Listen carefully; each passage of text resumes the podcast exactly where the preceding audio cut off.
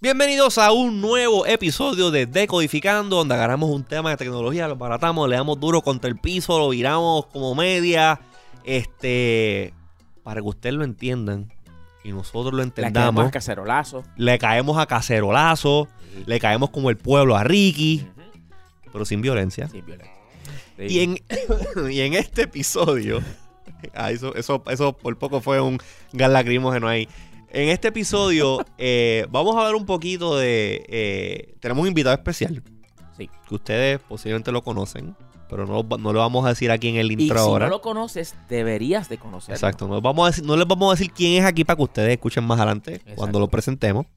Eh, es una persona que ha estado bien ligada eh, al gobierno aquí en Puerto Rico y que la experiencia que esta persona tiene en el área de tecnología dentro del gobierno, yo creo que más nadie aquí en Puerto Rico la ha tenido.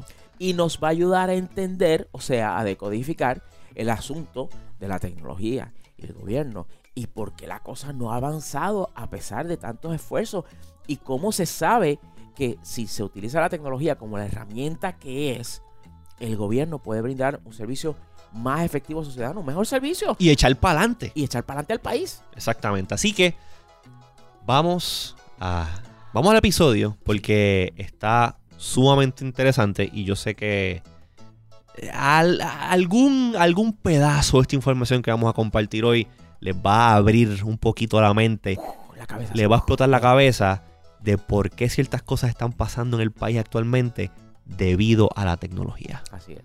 Vamos a darle oído.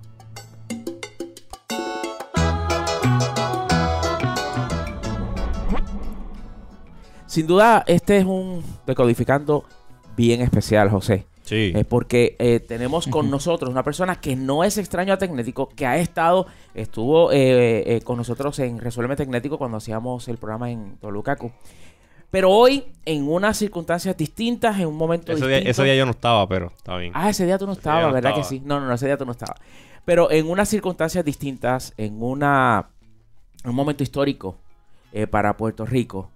Y, y yo creo que eh, eh, en general, todo, toda persona, no importa dónde viva, que busca que su gobierno sea uno que de verdad trabaje para el pueblo, que de verdad eh, quiera eh, servir a sus ciudadanos y que eh, quiera aprovechar todas las herramientas que existan para poder lograrlo, debe de interesarle el tema que vamos a discutir hoy en Decodificando.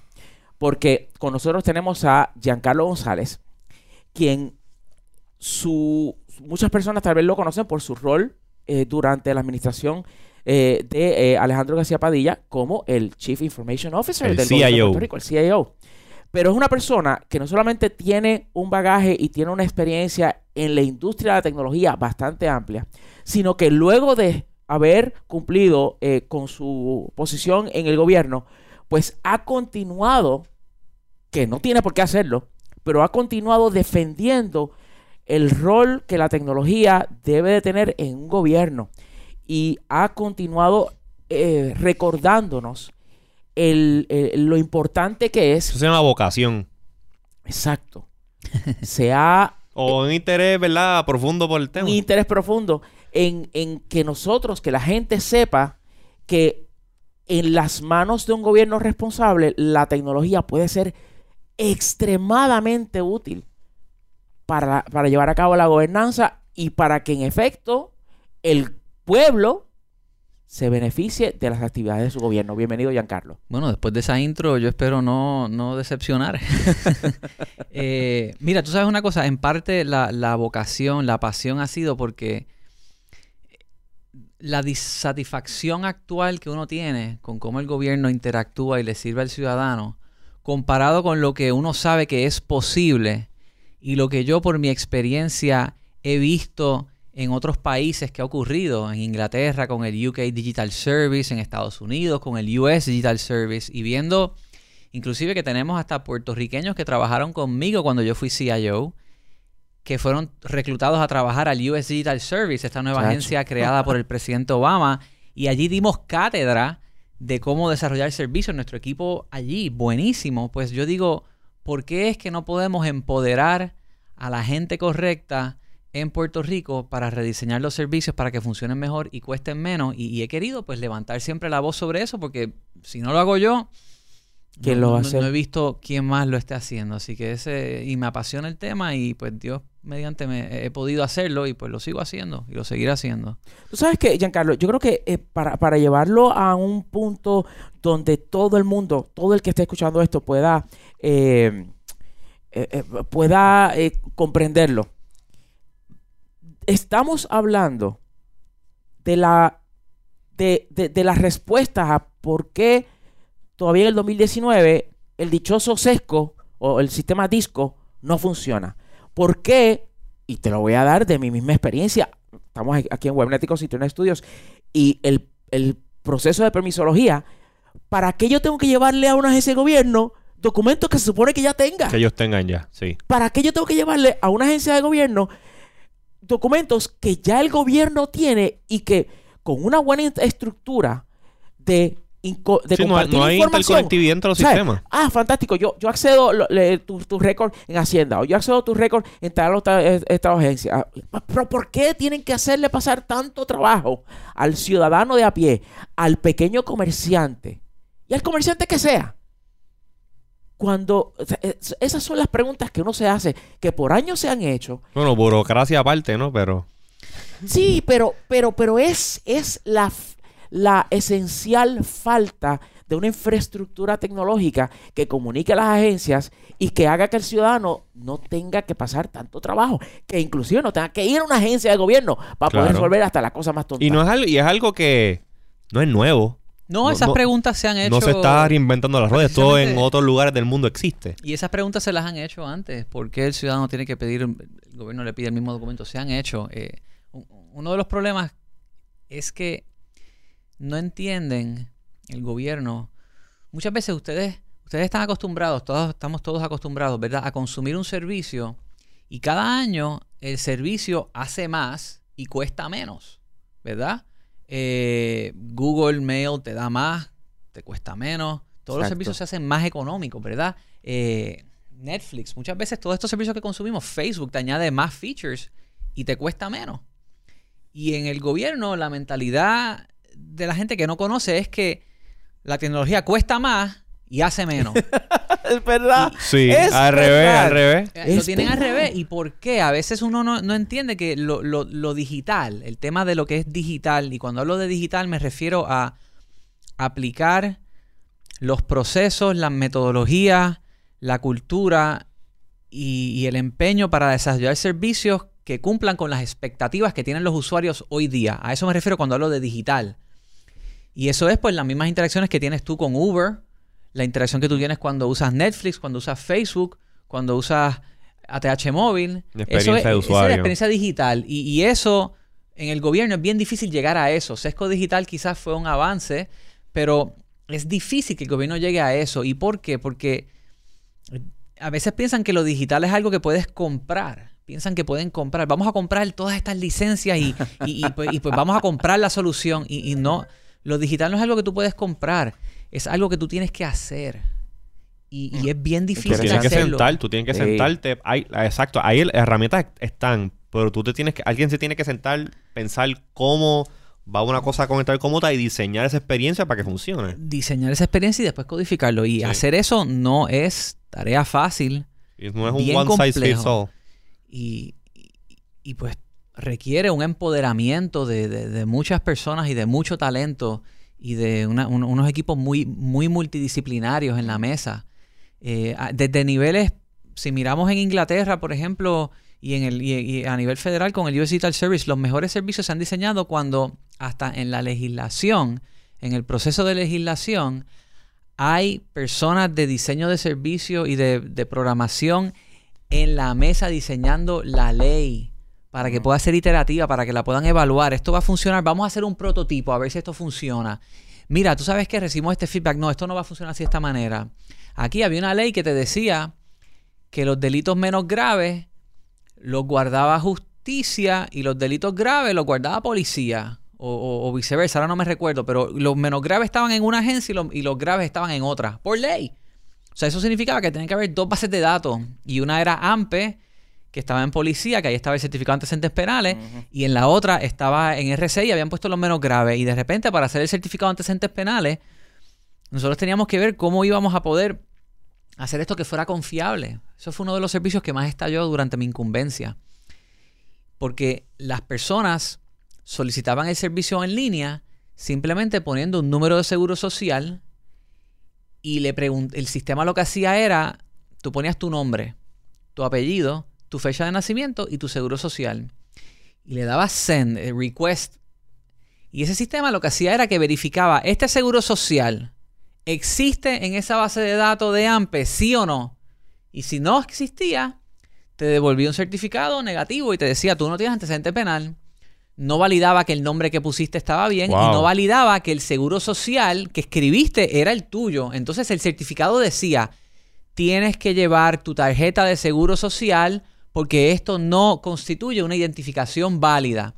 Entonces, si te está requiriendo traer tu tarjeta de seguro social, ¿qué, adelanto hay con este certificado de antecedentes penales? Entonces, cuando, cuando se sale a la luz que era falsificable y que no funcionaba adecuadamente, pues nos tomó, me tomó a mí un año con uno de mis mejores equipos y recursos de desarrollo y un equipo multidisciplinario eh, de diferentes agencias de justicia, de policía, enlace legislativo, analizar cómo arreglar esto. Y entonces, para arreglar lo que tuvimos que hacer, pues mira, primero hay que validar la identidad de la persona. Pues, ¿qué significa? Que si tú pones Wilton Vargas y pones tu fecha de nacimiento y tu número de licencia, yo primero voy a conectarme a la base de datos de DTOP y voy a chequear que ese número de licencia concuerda con la fecha de nacimiento y el nombre que tú me diste. Una vez hice eso, ya valide quién tú eres. Ahora, esa validación la voy a usar para autenticar tu seguro social y, saber que tú eres la persona que dices con el antecedente penal. Y entonces logramos hacer un certificado confiable. ¿Qué pasa? Pero todo eso es porque tiene un montón de, databases aparte y tú tienes que hacer este esta salsa en el medio para conectarlo todo y poder. sí, claro, sí. Eh, hay que hacer esa tubería que comunique esta base de datos. Esas bases de datos existen y esas bases de datos deben de considerarse infraestructura nacional tan, uh. tan importante como el Expreso Las Américas. Si esa base de datos se cae, es el equivalente de que un poste cayó en la autopista Las Américas y no se está moviendo el tránsito. Es que estamos hablando que hoy en día, La, eh, los datos, la data, es igual de valiosa que, eh, si te pones, en cierto punto hasta la data puede ser currency. Si estamos hablando de, lo, es, lo es. So, el, llamarle a la data de infraestructura nacional, sí. De acuerdo, 100%. Ya. Entonces, nosotros hicimos ese conector con Dito para autenticar. ¿Qué pasa? Ojalá se pudiera usar para que los carriers de celulares autentiquen identidad de personas que a cada rato tienen problemas con falsificación de personas que quieren teléfonos gratis. Ah, pero la, base de datos de DTOP no aguanta que todo el mundo la quiere usar para autenticar. Mm. ¿Por qué? Porque no está capacitada. Es como, es como tener tenerla con infraestructura, que es el equivalente de decir pasar todo esto por la piquiña. en, vez de, en el Expreso Las Américas. Y no, esa base de datos tiene que tener high availability, tiene que estar en la nube, tiene que estar accesible, tiene que estar el equivalente del Expreso Las Américas. A la vez mito está quizás como la vieja Cagua.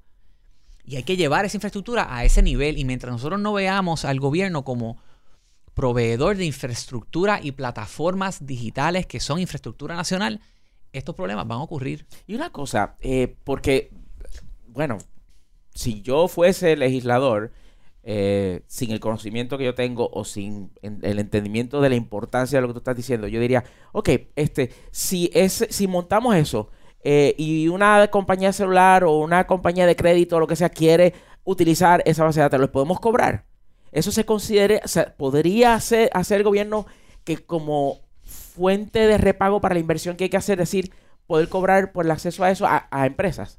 ¿Acceso a la API o algo así? La, respuesta debe ser que no. Y te digo por qué.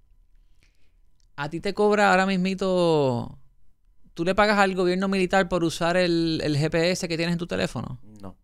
¿Tú le pagas al gobierno del Departamento de Defensa por usar el Internet que ellos inventaron con el ARPANET? No tú le pagas al Departamento de Energía una licencia o un royalty por la, la innovación que hicieron en la batería que hace que tu iPhone pueda durar lo que dura?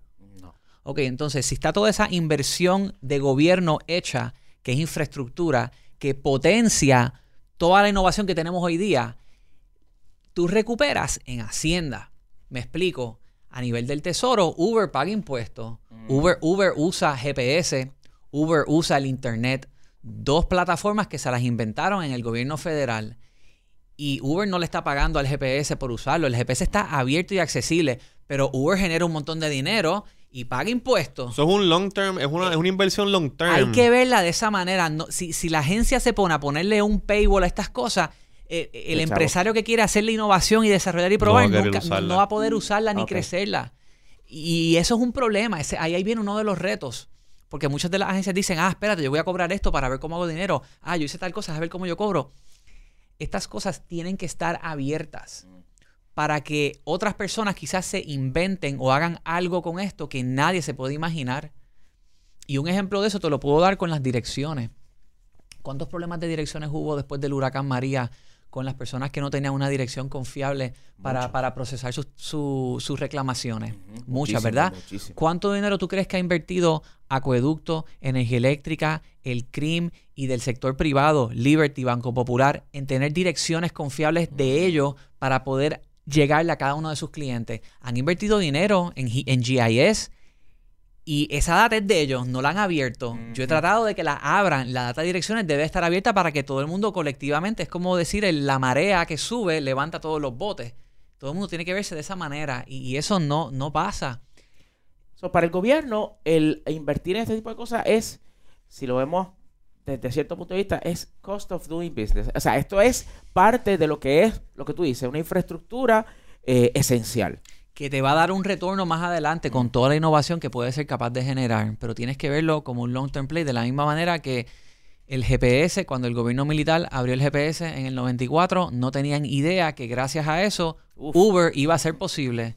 Y cuando crearon el ARPANET en el Departamento de Defensa y abrieron, ese fue el primer, el primer Internet Service Provider, ¿verdad? El primer CaribeNet, el primer fue ARPANET. Era del Departamento de Defensa. Ellos eran el primer proveedor de, de Internet. Y después se dieron cuenta que esto hay que abrirlo, cerraron ARPANET y se fue por la vía privada. Pues igual hay que ver los datos del gobierno de esa manera. Eh, el uso de las plataformas del gobierno, las que tengamos, porque lamentablemente el gobierno no se ha enfocado en desarrollar plataformas, se ha enfocado más en comprar licencias y tratar de desarrollar soluciones puntuales sobre problemas, pero no se han visto como un proveedor de plataformas. Y ese es parte del reto que tenemos. Entonces, eso nos ha llevado a este punto donde se dice que se hace, que se hace, que se hace, que hemos invertido qué sé yo cuántos millones. La última cifra que yo escuché era que el gobierno había invertido 300 millones de dólares al año en contratos. Hmm. ¿Para qué? ¿Dónde está el resultado de ese? O sea, yo metí 300 pesos. es como en este- 150, es como 150 o 150 sí, millones. más, o eh, menos. ok, sí. pues la mitad. 150 millones. Ok, yo invertí 150 dólares ¿Dónde está el return? en esto. ¿Dónde está el beneficio? Y eso es lo que se pregunta, eh, eh, nos preguntamos nosotros los ciudadanos cuando entramos a una página de internet del gobierno y esa página de internet no funciona bien, da errores, Correcto. no es segura porque no se preocuparon en conseguir un certificado. Tú has traído el tema de la biblioteca virtual. Sí. Lo de la biblioteca virtual, que mira, Que tú eso ves me que ha el ganado template, que el, que el es- template mira, literalmente cuesta 30 dólares. todavía a estas alturas, es que ni siquiera es eso, te voy a decir, porque esto todavía, mi Twitter, todavía mi Twitter sigue recibiendo retweets y likes y todo eso de, de lo que yo dije sobre el asunto de la biblioteca virtual. Y el, y el asunto es este, para el que eh, haya vivido debajo de una piedra todos estos días. Muy bien. Anuncian una biblioteca virtual en la cual los estudiantes van a poder tener acceso a, a libros. Fantástico, excelente idea, qué bueno, Suena bien. ya era hora. Dicen, entonces después me entero, no, que va a costar 21 millones de dólares o 22 millones de dólares eh, en mantenerla Y yo. Diablo. pero Tienes un equipazo Pero- de gente bregando con eso. No, no, ellos, olvídate. La super plataforma, Esto es- custom es- made, esto está. Esto es la hostia.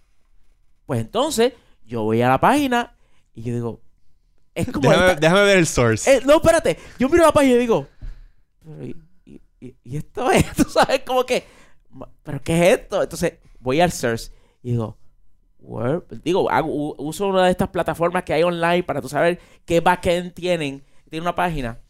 Y yo digo, WordPress. y digo, ah, no, espérate. Los 22 millones de pesos están en el theme que hicieron para esta. Voy y chequeo. No, que lo- el Javelin, que lo consigues en, en, en Theme Forest. Y yo. ¡Claro! ¿Cómo es posible? Ok, bueno, pues es la licen las licencias de los libros. Primero, esa página de la biblioteca virtual es simplemente un directorio. Sí. Es, es el Yahoo de los 90, que era un link así organizado de todas las cosas. Era eso. O sea, que Era un no- search- no- no un tenían ni search una engine. experiencia agradable para garantizar a los Nada. usuarios y no estaban midiendo quizás cuánta gente se está conectando, cuánta gente la está usando, nada de eso. Cero accountability para ver si esto funciona o no. Una biblioteca que asumo que es para que los niños entren con un interface que es completamente complicado, una cosa, la experiencia horrible. Sí, Pero entonces, hay una persona capaz que se le puede cuadrar de frente a quien está vendiendo o empujando eso y decirle, esto no sirve, esto no vale esto, yo no voy a aceptar esto y, y puede pushback. Es, ahí viene la pregunta.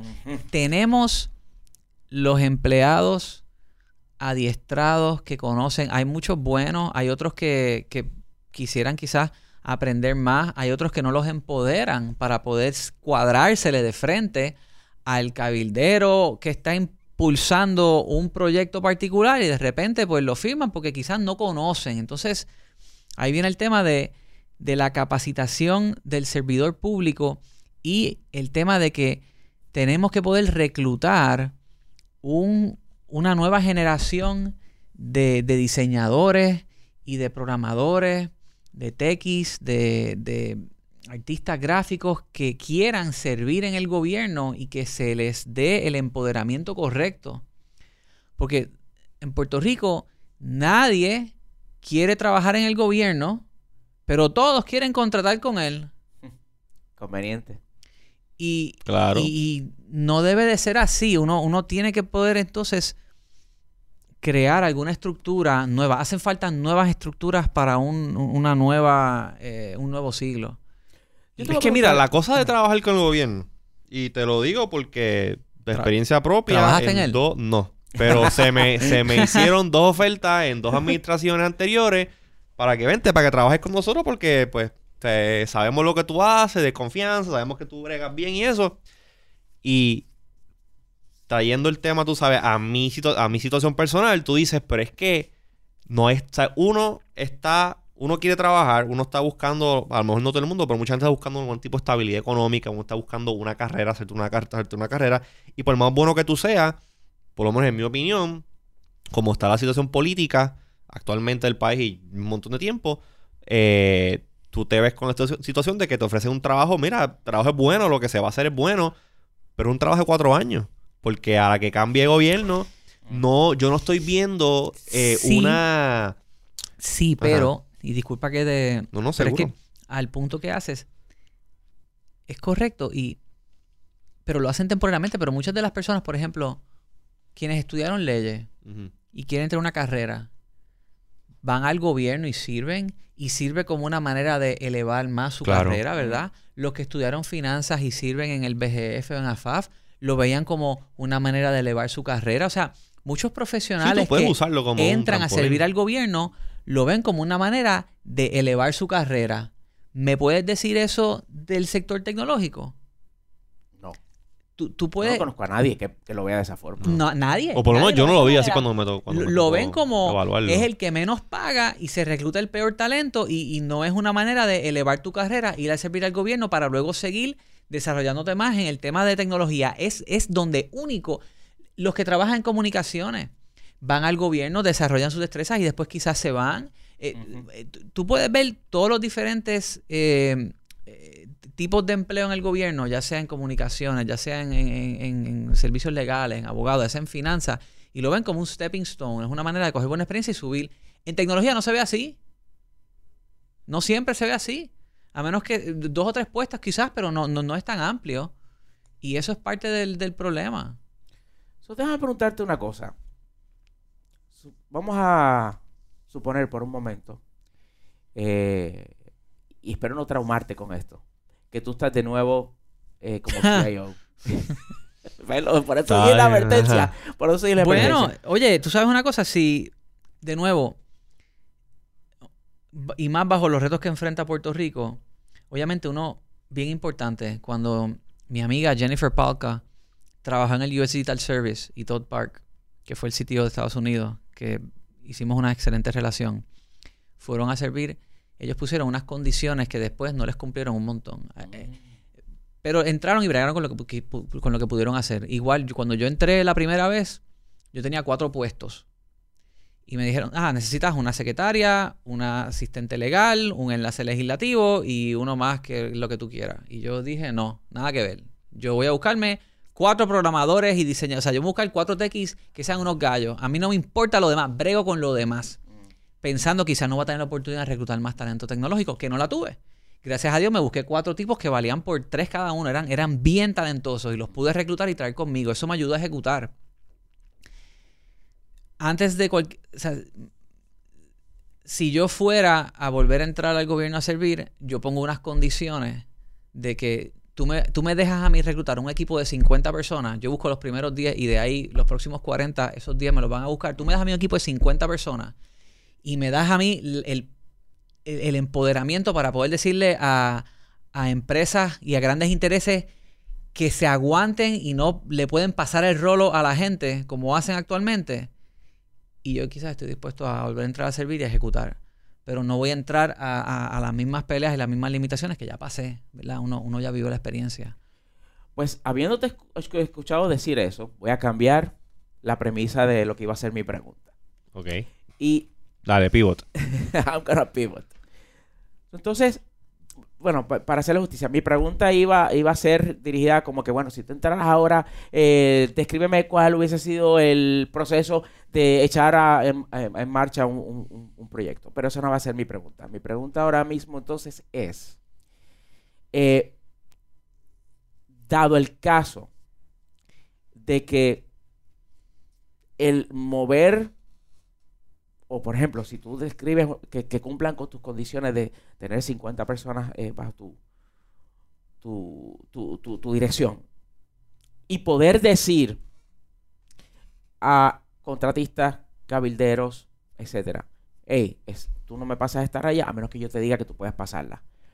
¿Cómo se puede hacer eso en un ambiente político donde la gran mayoría de esos que están ahí, cabilderos y empresas y todo eso, fueron los que donaron para que fulano llegara al poder. Entonces, ¿cómo tú divorcias una cosa de la otra? Ya cuando está a ese nivel allá arriba. Exacto. Porque cuando yo tuve la, oportunidad de entrevistar a todos los candidatos para la gobernación del 2016, yo le preguntaba, ¿cómo tú vas a hacer cuando tú ganes y tienes una fila de cabilderos allá afuera, todos esperando entrar a Fortaleza para buscar lo suyo? Porque es que nadie hace nada gratis. Vamos a empezar por esa premisa. Si vamos a cambiar las cosas, vamos a empezar a decir las cosas como son. Nadie hace nada gratis. Nadie aporta a un partido político porque, ay, yo quiero que sea el que... No. Es la verdad. O por lo menos la gran mayoría. Eso... La gente que venga tiene que tener eso bien claro y, se tiene que poder tirar esa raya y, y tiene que estar en lo que Barack Obama llamaba el air cover. Obama decía, lo que me dicen a mí, todas estas personas que tengo sirviéndome en el Digital Service es, Mr. President, as long as you give us the air cover we need, mientras le estén dando ese, los estén protegiendo, ellos pueden entrar y ejecutar.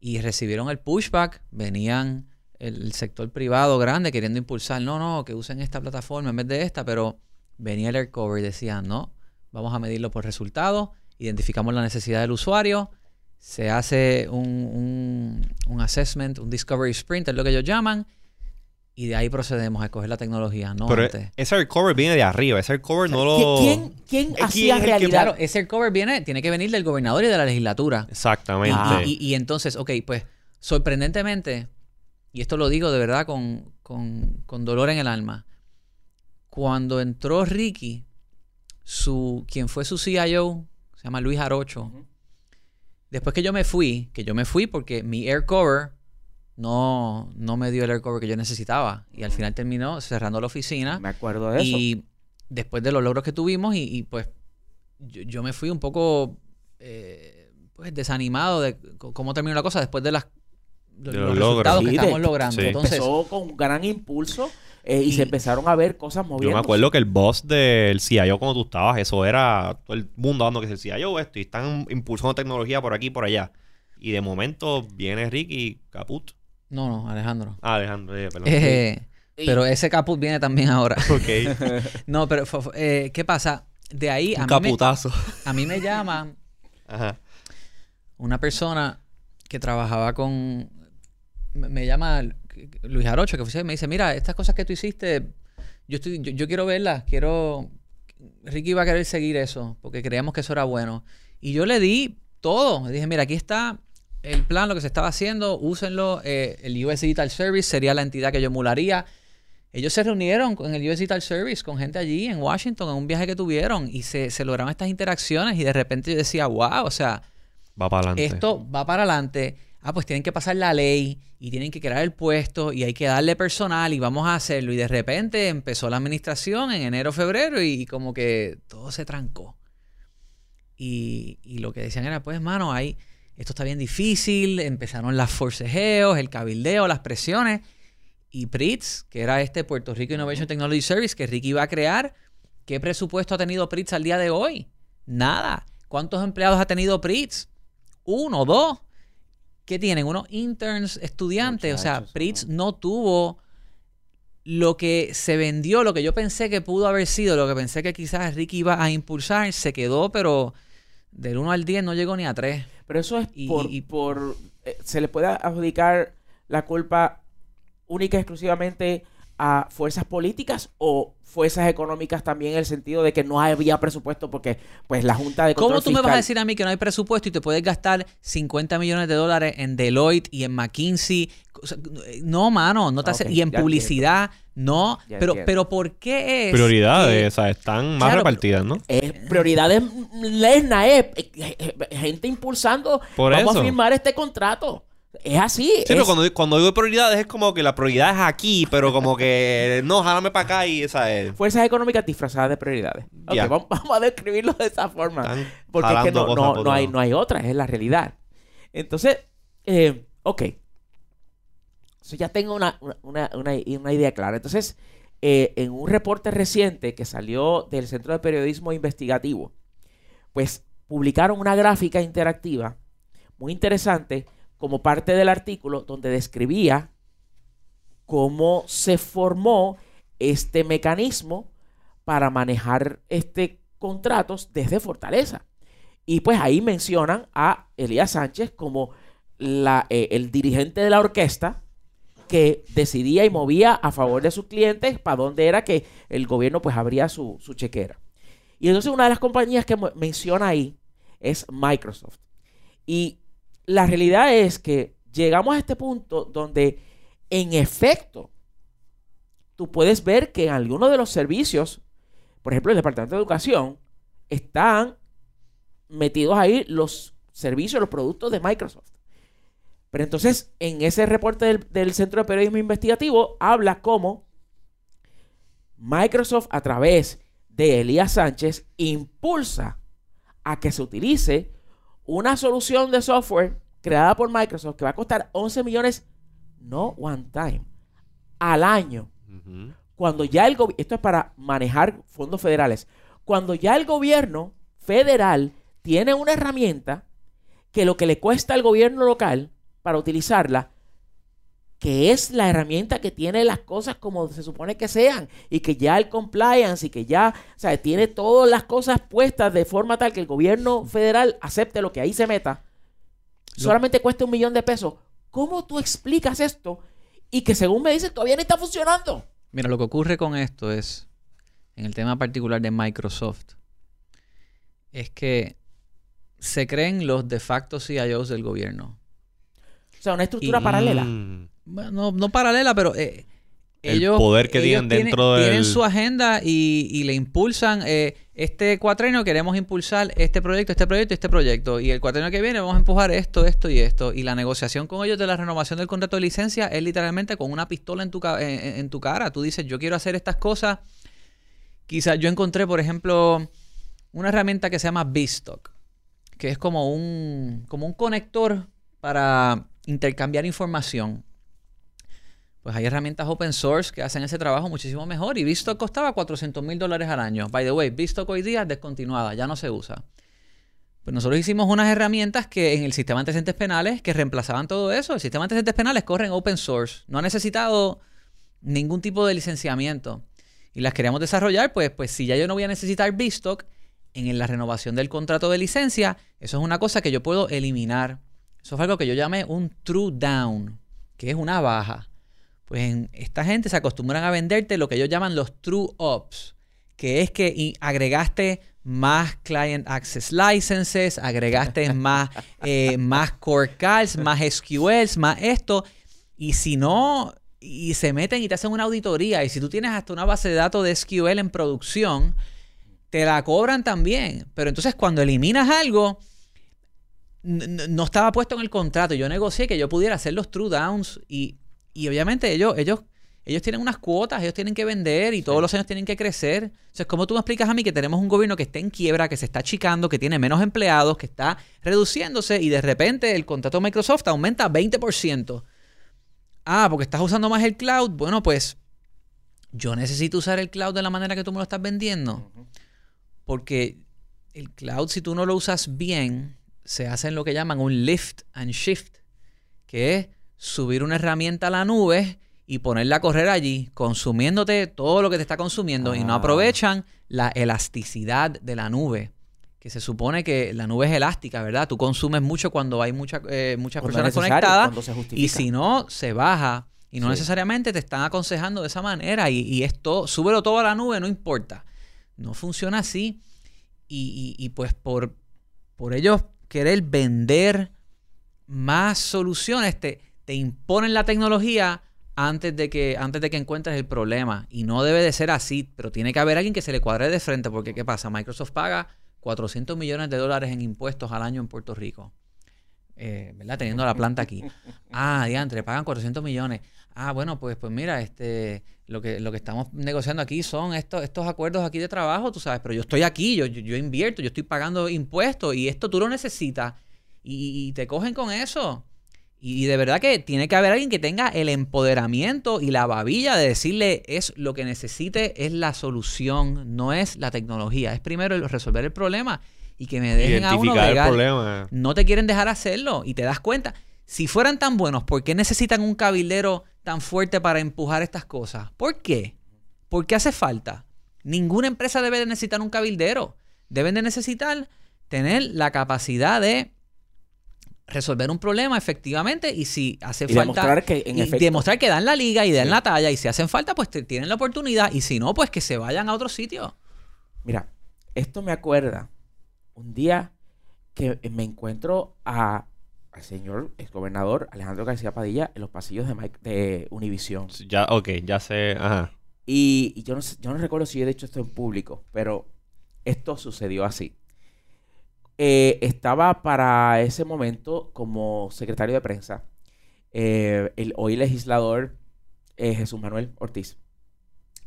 Y viene Jesús, a quien ambos los conozco desde los tiempos de que de DACO, que hicimos una alianza Tecnético y, DACO. Eso, de ese tiempo yo los conozco. Jesús Manuel, buen tipo. Sí, sí. Tremendo, tremendo, tipo. Definitivamente, este, sin duda alguna. Y me lo encuentro a los dos, porque el gobernador iba a participar en un programa de, Rubén Sánchez, que era a las 5 de la tarde en aquel entonces, y viene a preguntarme algo sobre su iPhone. Y yo le contesto y dice que, y viene el gobernador desde, el pasillo allá abajo. Tú sabes que el pasillo de esta universidad es esta caverna. Con el Windows Phone. Con, exacto, con este eco brutal. y desde allá, mira, dice, no, no, no, no, no. Hablando de que esto es el gobernador. No, no, no, tú lo que tienes que utilizar es, es Windows de Windows Phone de Microsoft, de Microsoft y yo.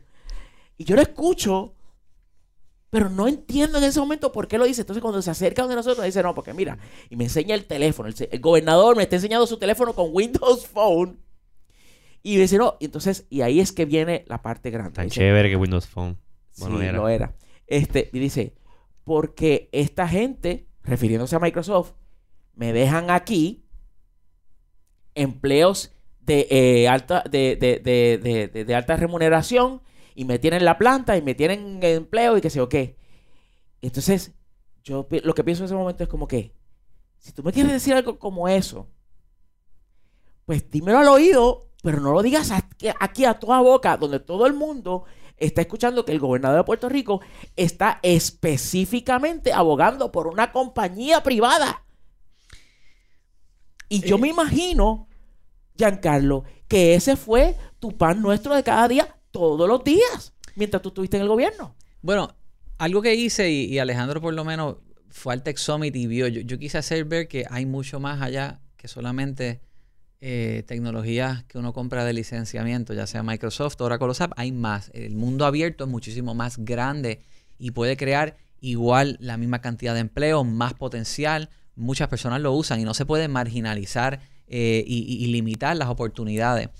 Alejandro sí quiso como que apoyar a Microsoft. Acaba de sacar el Windows Phone y de hecho Microsoft quería que en el Tech Summit se hicieran apps del Windows Phone. Y yo les digo a ellos, Oh, ven God. acá. Yo les digo a Microsoft, una pregunta. Tú estás aquí promoviendo que mi gente hagan aplicaciones del Windows Phone y te enfogonas conmigo. Si yo les digo que no se enfoquen en Windows Phone, que me hagan iPhone o Android. Pero una pregunta, ¿qué penetración tiene Windows Phone? Sí, lo clavaste un ahí. por ciento del mercado. Pues ¿para qué yo como gobierno voy a poner mis recursos a perder el tiempo en hacer aplicaciones en Windows Phone si yo no sé si esto va a, va, va a llegar a nada? Que eventualmente no. Y, y eventualmente, ¿qué pasó? Nada. Pues, pues eh, eh, una cosa es la, la, la agenda del, de, de esa agencia de esa compañía privada y otra debe ser la agencia del la agenda del gobierno. Nosotros inclusive GitHub es un repositorio, Sí. ¿verdad? Bien conocido. muy bien. Y para los que están escuchando, pues GitHub es un repositorio donde se almacena código, código de aplicaciones que tú usas como Facebook, como Netflix, pues ese, todo eso que, que hace que sea posible se guarda en este repositorio, como decir Word para, eh, para texto, pues GitHub es para código, ¿verdad? Que pues uno de los primeros requisitos en el Tech Summit, en el primero que hicimos en el 2013, era que toda la tecnología que se hizo, todas las aplicaciones que se hicieron con las datas de gobierno que abrimos, se tenía que subir un repositorio de GitHub del gobierno que hayamos creado. Y pues vinieron diferentes empresas y contribuyeron y se hicieron aplicaciones allí de reportar ausencias de estudiantes, de reportar huecos en la carretera, diferentes acuerdo. tipos de apps, ¿verdad? Pues todo se iba a GitHub, iba a ser abierto y accesible.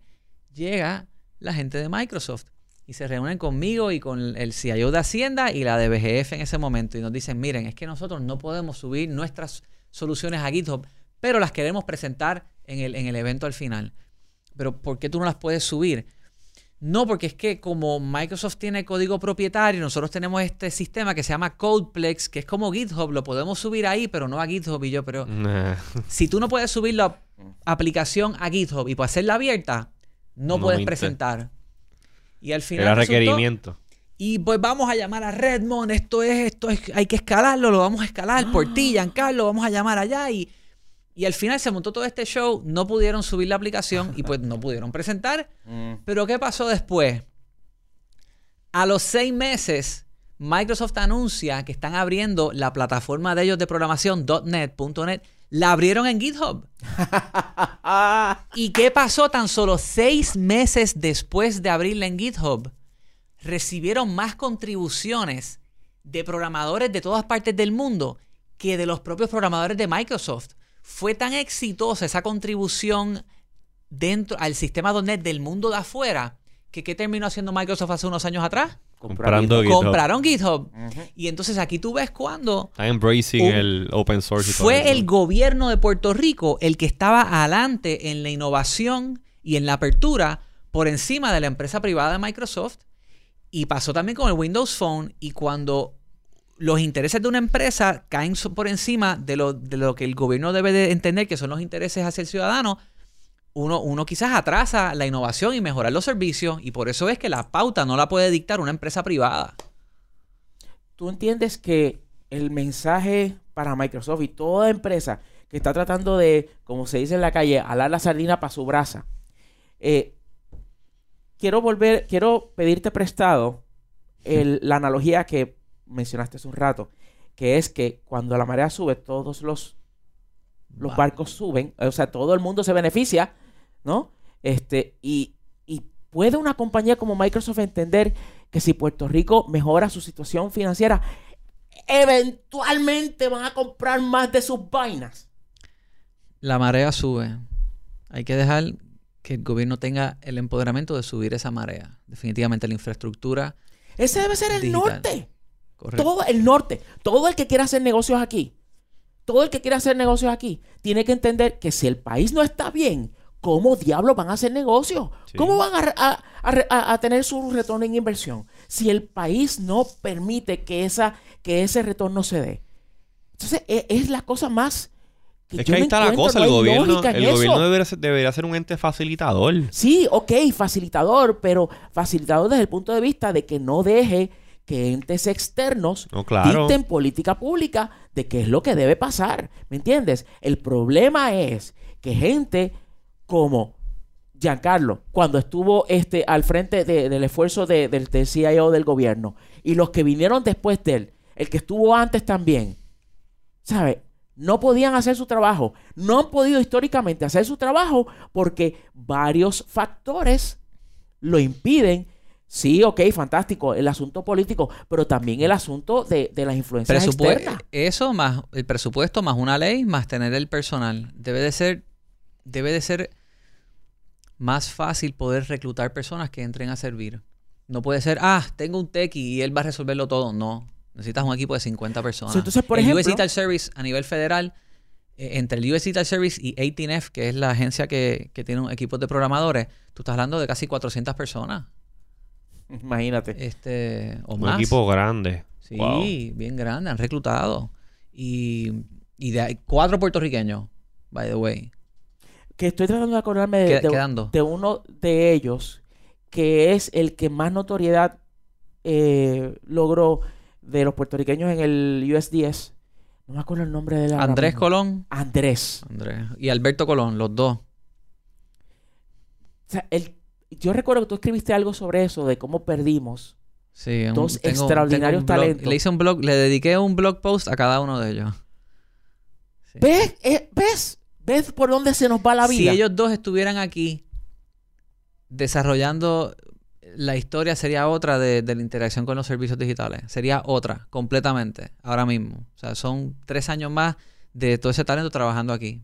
Están trabajando para, para el SBA, Small Business Administration. Pudieran haber estado aquí. Y lo Eh, perdimos. Y de- convirtiendo la carretera número uno en el Expreso Las Américas.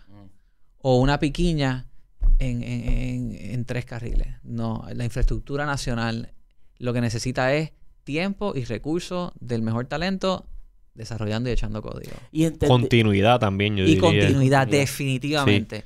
Hace falta esa continuidad. porque un proyecto como ese no años un no proyecto no cuatro años ocho años mm, es- tiene que ser un No, plan eh, un esto tiene que plan ser una visión Ajá. a largo plazo. Esto tiene que ser una visión. Puerto Rico tiene que entender que la vaina esta de operar que el gobierno funcione de la manera que funciona porque no hay más nada, no nos podemos conformar con eso. Tenemos que dejar fuera el conformismo y tenemos que exigir a la gente que, que- que se está poniendo ellos mismos en posiciones eh, en el gobierno, tenemos que exigirle cuál es tu visión en cuanto a cómo el gobierno debe de implementar la tecnología. Es tan sencillo como eso. Esa es la pregunta. Esa es la pregunta. Entonces, la pregunta que te hago a ti, Giancarlo, y estamos conversando con Giancarlo González, eh, ¿hay salvación? O sea, hay, tú entiendes de que ya sea eh, pues a través de, por ejemplo, los esfuerzos que tú haces con tu blog, eh, donde todo, los, to- o sea, todo el tiempo estás hablando sobre el tema, todo el tiempo estás compartiendo lo que es tu pensar al respecto. Shameless plug, el que lo quiera leer, Sí, jangons.com, G-I-A-N, G-O-N-Z, jangons.com, ahí están todas las historias de lo que hemos hablado aquí. y de lo que me estoy refiriendo. Así que eh, en lectura obligada para que tú puedas entender lo que está pasando, para que puedas descodificar correctamente lo que está pasando. Eh, ¿Entiendes tú que aun cuando, que, cuando existe el UK Digital Service, el US Digital Service, y sabrás cuántos más Digital Services han surgido de- desde entonces que funcionan, usando eso como ejemplo, ¿tú crees que habrá entendimiento en la esfera política local hay que, hay que evangelizar. Hay que traer a las todos jefes de agencia, legisladores, asesores que formen parte de igual que todos tienen que ir a estas charlas de la Oficina de Ética Gubernamental a escuchar sobre cómo portarse bien, que yo los tuve ¿Qué? que pasar y hay unas lecturas y todas esas cositas de ética, que la gente hace estas lecturas y después te hacen un examencito para que tú aprendas, pues debería de haber todo eso para gobernanza digital. No para educarlos a todos a ser programadores, Claro. pero para que entiendan la importancia de que comprendan cómo es que esto impacta y por qué la política pública no va a funcionar si la tecnología no funciona. Hace falta mucha evangelización y hace falta un equipo bien talentoso que logre esos quick wins al principio para que de ahí pueda seguir creciendo y desarrollándose más. Y aquí hubo un quick win. Oye, Sesco Digital fue un buen win. Y fue un buen win porque contrataron al programador correcto que mejor se conocía esa base de datos, que tenía la capacidad de hacerlo. No fue ninguna empresa de estas tradicionales, nada. Fue que fueron directamente al recurso correcto. Por eso ese es el mejor logro que hay de esta administración ahora mismito. Eh, ya, así mismo es, así de sencillo. Empodera a la gente correcta en el punto correcto y tú vas a lograr los resultados. Y la cosa es que en el 2019 tú esperarías que, eh, como parte de ese onboarding process o, o, qué sé yo, training inicial de gente que va a empezar a trabajar este, en agencias de gobierno, y, y lo digo tanto en como para agencias de gobierno como también para, para empresa privada. La tecnología está eh, tomando un rol protagónico en todo lo que se hace. Mira el revolú que está pasando ahora mismo con, con lo del Ricky Gate y el Ricky Renuncia Movement. Todo surge por un freaking chat, ¿sabes? Y no entender. y no entender cómo, a- al punto de que un chat está a punto de tumbar un gobierno y que tú al gobierno no le estás dando los basics para que, oye, está bien, a lo mejor tú no, como tú dijiste, no vas a ser programador, tú, tú no vas a estar coding, no vas a estar analizando código, debugging, whatever, pero mira, esto es lo que está pasando fuera de la burbuja donde tú trabajas en tu oficina. Y esto es lo que se espera, lo que el gobierno espera de ti en cuanto a esta línea digital, que es lo que se va a utilizar. El US Digital Service tiene unos principios. Y, y yo me los sé casi de memoria. Son find the truth, tell the truth. Busca la verdad, di la verdad. Con lo que sea que esté pasando. Con los datos, con el sistema, con la gente que está allí, eso. Go where the work is. Vete donde está el trabajo. O sea, muchas veces estos empleados federales que están trabajando en una aplicación de inmigración salen de la oficina federal, cruzan la calle al restaurante de comida india o mexicana y se sientan allí con la gente que está en la cocina y les preguntan cuál ha sido tu proceso y déjame entenderlo. Oh, wow. O sea, go where the work is. ¿Dónde está el trabajo? El Vamos a sentarnos con work. esa gente. Eso Eso es bien importante. Hire and empower great people. Contrata y empodera a la gente correcta. Eh, build momentum. Crea momentum. Y optimiza para resultados y no óptica. Mm. Eso es tan difícil en, en, en política. Esas son las cinco valores del US Digital Service. Hay que aplicarlo. Eso es todo. Ese es el norte. Giancarlo, durante. Eh, aprovechando que, te tenemos aquí. La, durante tu estancia como CIO, me gustaría, si, si te es posible, que nos contaras eh, cuál fue la experiencia más satisfactoria, que más te llenó eh, de tu gestión allí y la que más te frustró, la que ese día tú ibas a, ¿sabes? A renunciar. Ese día no aguanto más, no puedo bregar con esta cuestión. La que más me llenó fue poder trabajar con, con el equipo que formamos.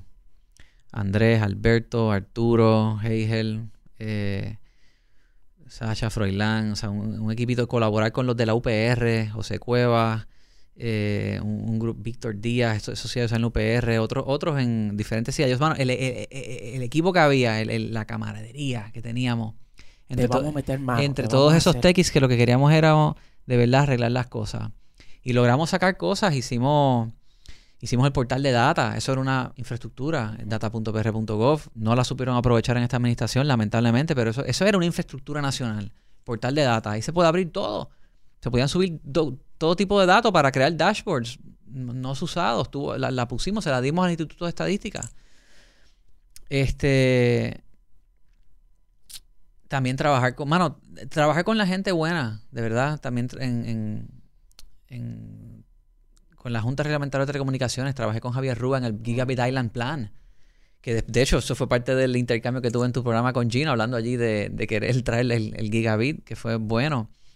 Así que la mejor parte fue trabajar con toda esa gente, definitivamente. Y la peor parte fue ver a esa gente irse a otros lugares por las diferentes razones, particularmente los que se fueron al US Digital Service, como que, mano, ¿por qué es que esta gente la van a empoderar en otros lugares y no las tenemos empoderadas en nuestro gobierno? Y por eso fue que empecé a escribir. Dije, esto, o sea, yo voy a empezar a contar estas historias, a ver si esto puede cambiar. The pen is mightier than the sword. En este caso, el audio. Porque en este podcast lo que hemos este, querido es entender, o sea, decodificar el por qué ha sido tan difícil la gestión de... Yo iba de también decir como que los chats are mightier than the sword, pero... También. No, o sea, Oye, la transparencia es... Sí. es- es- es- sí, la apertura. So, yo te puedo decir algo, y, y yo no quisiera que, que, que este decodificando cerrara con una nota negativa.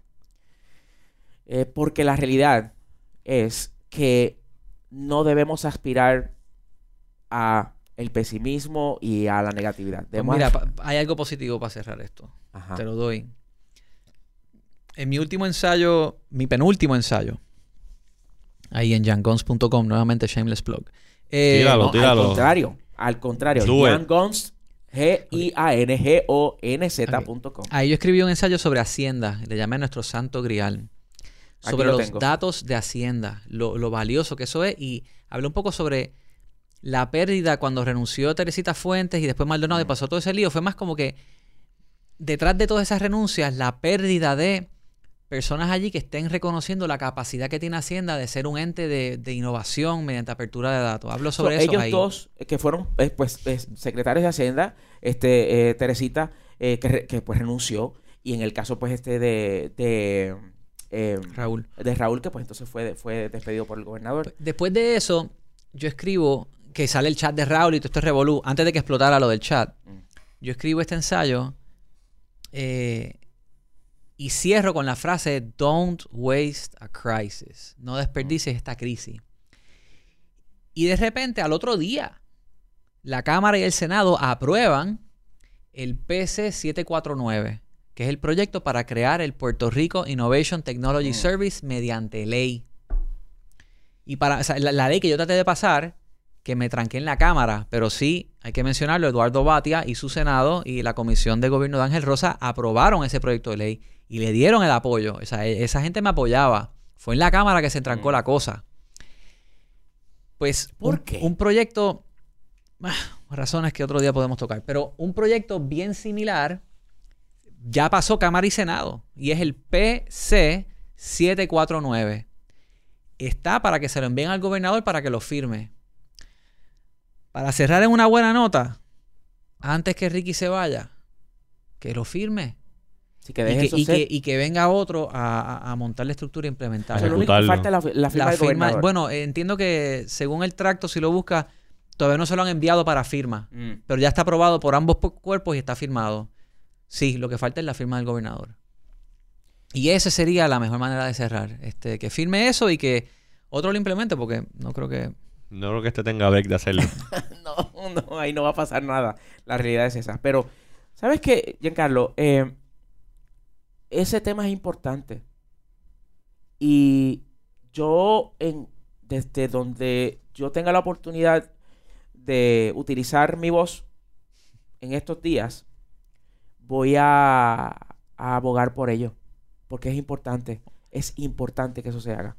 Es importante. Este, y, y, y bueno. Oye, en la marcha del miércoles en el Viejo San Juan, que yo vivo allí y pues participé, yo salí a caminar por la marcha y me hice un, un rótulo. Y le puse eso mismo. Aquí te lo voy a enseñar. De verdad, me perdí esa. ah, ya, ya lo veo. Firma PC 749 y renuncia. si no te olvides, Ah. primero fírmala y entonces renuncia. Si vas a firma eso por lo menos, sí, yo... Giancarlo, eh, sabiendo lo que tú sabes y estando las cosas como están, ¿qué hay en tu horizonte? ¿Qué tú miras? ¿Qué tú crees que va a pasar? ¿Cuál es? ¿Qué, qué nos espera? Eh, muchos retos que hay que enfrentarlos con... Si nosotros tenemos un reto de deportivo, ¿verdad? Una última pelea de boxeo. Mandamos a Coto, Batito, que está todavía parece que capaz de zumbar el puño, ¿verdad? si tenemos un reto de baloncesto, montamos el equipo más capaz que podamos. Pues si tenemos un reto de gobierno, simplemente tenemos que montar el equipo más capacitado, con nuestra gente más talentosa para entrar a ejecutar. Tenemos muchos retos. Creo que tenemos la gente capaz. Lo que hace falta es saber reclutar la gente correcta y empoderarla. Eso es. So, de igual forma que nos preparamos para un mundial de baloncesto, un mundial de, de béisbol, un mundial... Hay que Eso montar el mismo. Dream Team. Dream Team. Exactamente. para el poder Dream ejecutar Team esto. digital, igual que el Dream Team de todo, pero hace falta eso, eso, correcto. Y ya. Y ¿Qué? mete en mano. Pero tú sabes que para poder identificar algo hay que saber que existe. Entonces, ¿cómo podemos entonces, o sea, bueno, en este caso tendríamos que ¿Qué confiar pudiese de que hacer el este gobierno para, traer de atra- para tratar de atraer ese, ese, ese, ese talento, no? Exacto. Bueno, pero nada, este, eso es tema extenso. eh, que, Podemos que, pues, hacer otro que- podcast, hablamos otra hora en otro momento. Exactamente. Así que, este, yo creo que lo que nos resta es, eh, ya concluyéndolo en este punto, tener la, no, no concluir sin definitivamente dejar la puerta abierta para otra invitación, la Seguro. cual hablemos de otros aspectos de lo que significa todo esto, número uno, y número dos, darte las gracias por eh, compartir con nosotros aquí en Decodificando un tema que es súper importante, pero de igual forma, eh, así de importante, así de complejo puede ser, y te agradecemos que nos ayudes, que nos hayas ayudado a entenderlo un poquito más. Gracias, Wilton, por la invitación. Gracias. Seguro que sí. eh, Y ya saben, gianguns.com Youngguns.com para que lean los escritos que tiene Gian allí. También así mismo te consiguen en Twitter, ¿verdad? Gian Guns, G-O-N-Z, ¿verdad? Sí, G-I-A-N-G-O-N-Z. Exactamente. Así que ahí está. Estamos ready. Mil gracias, Giancarlo. Seguro. Gracias a todos. Buenas noches. Pues ayer tuvieron a Giancarlo González, el ex CIO, bajo la administración de Alejandro García Padilla, este, dándonos cátedra de estas estas interioridades de cosas que están teniendo repercusiones en el día de hoy por todo esto de- del revolú del chat de Ricky y toda la cuestión. eh, y que nos dan un insight bastante, bastante interesante a, pues, eh, la- las interioridades de cómo funciona el gobierno cuando tiene que tomar decisiones en cuanto a tecnología se refiere. El que es un- drama. el drama que hay. El drama, porque últimamente todo esto es eh, quiénes toman las decisiones, quiénes son los que deciden la dirección en la cual este, se, se lleva a cabo un proyecto o una iniciativa. Y tú te das cuenta de que en política prácticamente todo es posible. Y pues ya ahí ustedes lo vieron y definitivamente que este tema, esta intersección entre el gobierno y la tecnología hay muchísimo más que hablar. Sí. Así que estamos seguros que Giancarlo nos acompañará, nos acompañará en algún otro momento para otro episodio. Pero ya este es el fin de este episodio. Exacto. Pero antes de que sea el fin de este episodio, Ajá. quiero decir de que Dilo. esto es prueba Sí. de que tú que nos estás escuchando ahora mismo, tienes que envolverte más. Tienes que preocuparte más por cómo los que eh, optan o quieren llegar o quieren obtener puestos electivos en el gobierno, ¿cuál es tu posición en cuanto al uso de la tecnología en el gobierno? Y no me diga, y no aceptar contestaciones tontas o, trilladas o en, en cinco segundos. No, no, no, que te explique para ver si verdaderamente lo entiende. Porque uno de los grandes problemas que está teniendo Estados Unidos es que en el Congreso está el, el- el- la persona, o sea, la cantidad de, le- de legisladores allí que no tienen la más mínima idea ¿De qué es de- esto que está pasando? de qué es lo que está pasando con la tecnología, es asusta. Y estamos hablando de los Estados Unidos. No debemos, porque las cosas sean allí, que esperamos que un día se arreglen, no debemos dejar que en nuestro espacio, con nuestros legisladores, sea la misma historia. Así que todos nos tenemos que envolver en esto. Es una misión que nos compete a todos y que si queremos ver un mejor Puerto Rico con un gobierno que realmente provea para sus ciudadanos y que sea y que haga las cosas de forma transparente, la tecnología es una de esas herramientas súper efectiva para poder lograrlo. Pero nosotros tenemos que preocuparnos porque en efecto se utilice de esa forma. Sí, es el, es el tool correcto, pero es de cómo tú lo utilizas y eh, de la manera en que lo pones a la disposición de, como ya habló, habló Giancarlo, eh, que esté disponible para que todo el mundo lo utilice, esa data o la herramienta que sea que se esté creando y sea de beneficio para que obviamente nos eleve a todos como ciudadanos y como compañías que pues you know, participan de, de lo que se conoce como este país. Este, así que yo le quiero dar las gracias a todos ustedes por haber escuchado este episodio. Nuevamente, si a ustedes les gusta esto que estamos haciendo y quieren que continuemos, eh, échenos una ayudita. Hemos creado una campaña a través de Coffee, que es una plataforma para que la audiencia nos pueda eh, ayudar directamente y colabore directamente con nosotros mediante una, una aportación económica. Ustedes van a ko-fi.com diagonal decodificando y allí a través de su cuenta de PayPal es bien fácil. Usted no puede hacer una donación. Ellos le llaman un coffee, que es aproximadamente 3 dólares. Eh, y eso nos ayuda aquí a mantener el hosting funcionando y el sistema de analytics y todo eso. Y pues obviamente a seguir produciéndole estos contenidos y este podcast que a usted le gusta, lo entretiene y lo mantiene informado. Ah, También no se olviden seguirnos en todas nuestras plataformas sociales. Estamos en Facebook como Decodificando un podcast de Tecnético. Estamos en Twitter como Decodificando y el número uno. A mí me pueden conseguir en Twitter como IZQRDO. Y aquí mi compañero Wilton lo puede conseguir como Wilton V en Twitter y cero Wilton V en Instagram porque él llegó tarde al party y pues tuvo que poner un cero al frente a su username. No olviden tampoco darnos un review y un rating 5 estrellas en Apple Podcast si usas Apple Podcast o si tu plataforma de podcasting tiene para hacer review 5 estrellas. Si menos de 5 estrellas, no, ni te preocupes, ni te preocupes. Eh, y riega la voz, riega la voz porque estoy seguro que a alguien que tú conoces le interesa esto que estamos nosotros hablando aquí en Decodificando. Así que esto ha sido todo por este episodio. Los veremos o hablaremos con ustedes en un episodio futuro. Y hasta el próximo.